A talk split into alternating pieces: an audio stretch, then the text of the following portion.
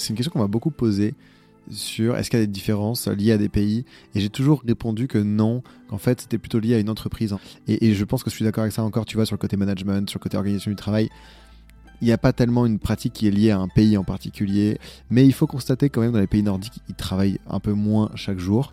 C'est aussi lié euh, à la météo en fait. Pour le coup, bah, tu vois, il fait quand même nuit très très tôt la moitié de l'année, même plus que la moitié de l'année, et donc bah, forcément tu finis des journées un peu plus tôt, et, c'est un rapport au travail qui est un peu différent, avec beaucoup moins de présentéisme qu'en France. Mais moi là où j'ai vu une énorme différence, c'est sur les sociétés collectivistes versus individualistes. typiquement en Europe, on est sur les sociétés individualistes et donc on va avoir assez peu de présentéisme.